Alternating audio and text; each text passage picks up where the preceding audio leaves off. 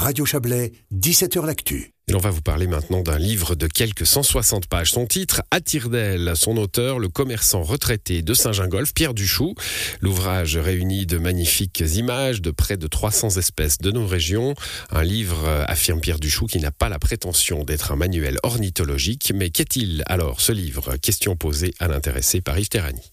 C'est un manuel euh, par la force des choses qui est plutôt un manuel poétique, un manuel qui met en, évidence euh, les couleurs, les formes, le comportement des oiseaux. Plutôt que de décrire cette vie d'oiseau, il pèse tant, il fait tant de longueur, euh, il va en Afrique où il n'y va pas. Alors j'ai décidé tout d'un coup de faire ça de façon plus poétique. Justement, les photos sont toujours accompagnées d'extraits de poèmes, de chansons de proverbes ou de citations adéquates. Dites-vous par exemple, l'oiseau qui parle beaucoup ne construit jamais de nid. C'est un proverbe à propos de la fauvette euh, grisette.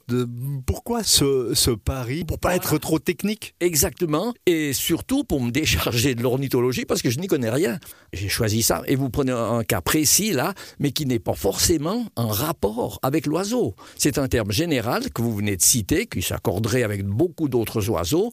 Mais il y avait une place à boucher là, un trou à boucher. Je l'ai mis là simplement. Vous dites, euh, je n'y connais rien à l'ornithologie. On n'a pas l'impression quand on parcourt votre Je n'y connaissais rien, disons. Euh, il y a dix ans, quand j'ai commencé à faire des photos, et au fur et à mesure que j'ai fait des milliers de photos, je m'y suis intéressé un petit peu, mais pas suffisamment pour subir les foudres des ornithologues. Parce que la grande difficulté que j'ai eue, que tout le monde doit avoir quand il prend des photos d'oiseaux, c'est l'identification.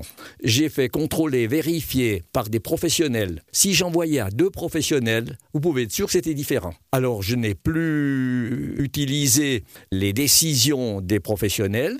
J'ai utilisé celle qui me semblait la plus valable et c'est comme ça que j'ai pu identifier les oiseaux. On trouve près de 300 espèces euh, dans votre ouvrage. Pourquoi ces oiseaux de nos régions? Parce que vous aimez bien crapahuter plutôt par ici? Ah ben oui, bien sûr. Moi, je suis de Saint-Gingolf. C'est un pays merveilleux, au bord de la Morge, au pied de la montagne. On n'a pas une ville là dans la montagne comme si on était en face à Vevey ou à Montreux, mais on n'a pas de soleil non plus. On peut pas tout avoir. C'est très sauvage, euh, en particulier cette morge qui sépare les, deux euh, villages de Saint-Gingolf.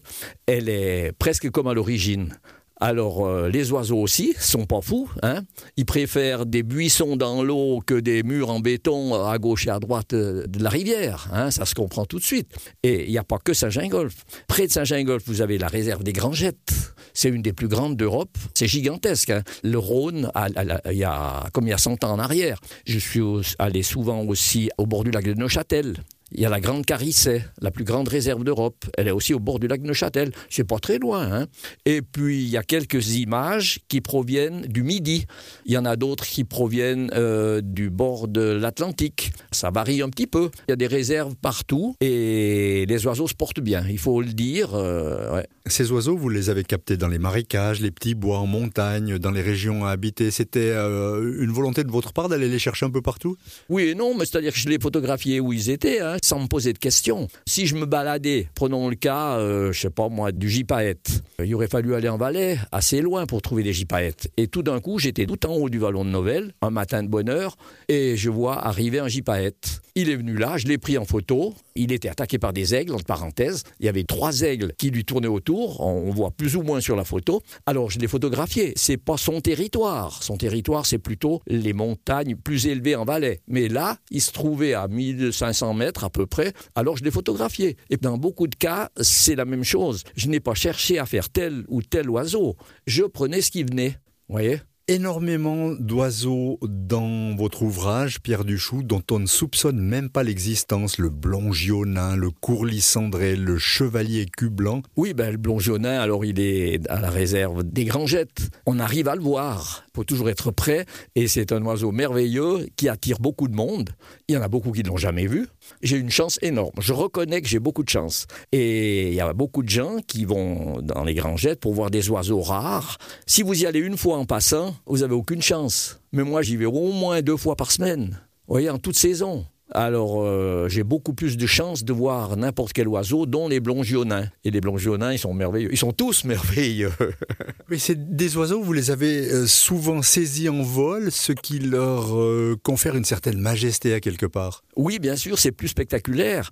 Et puis, l'oiseau, quand il est posé, puis quand on a un peu d'expérience comme j'ai maintenant, s'il est posé à terre, sur une branche, sur l'eau, il va s'en aller. Ça, c'est sûr. Alors, c'est là qu'il faut être prêt vous avez souvent un, millième de seconde pour faire la photo, au moment où il s'élève, au moment où il part. Donc vous faites coup double. Vous l'avez en place, euh, posé, deux, trois secondes après, vous l'avez en vol. Voilà. Pierre Duchot, vous êtes plutôt connu pour des livres historiques, notamment autour des, barques du Léman. Là, vous avez complètement changé de registre. Oh oui, j'ai souvent changé de registre.